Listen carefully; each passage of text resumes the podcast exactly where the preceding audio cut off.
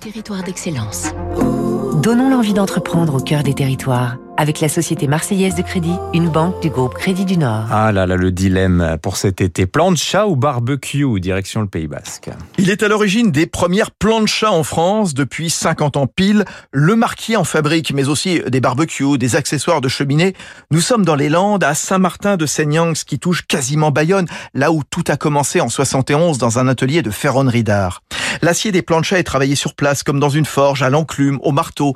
L'émail est appliqué à la main dans les Vosges, essentiellement par des femmes appelées des pistoleuses, car le produit est projeté avec un pistolet. Les plaques et les brûleurs sont garantis à vie et parmi les best-sellers, la signature, dessinée par le Peugeot Lab Design aux formes arrondies, comptée de 550 à 1500 euros. Mais pour viser des plus jeunes, des primo-accédants, en ville, avec balcon, la PME vient de lancer la plancha française, plus accessible, gaz ou électrique, autour de 300 euros. Les ventes de plancha qui s'envolent en France, spécialement durant la pandémie, le marqué faisant plus 20%, Régis Luzin, son président. C'est un phénomène euh, qui dure depuis au minimum 5 ans. La plancha euh, est en train d'exploser tout le marché euh, parce que c'est beaucoup plus pratique à, utiliser. On cuisine mieux, on peut cuisiner beaucoup d'éléments, c'est beaucoup plus sain.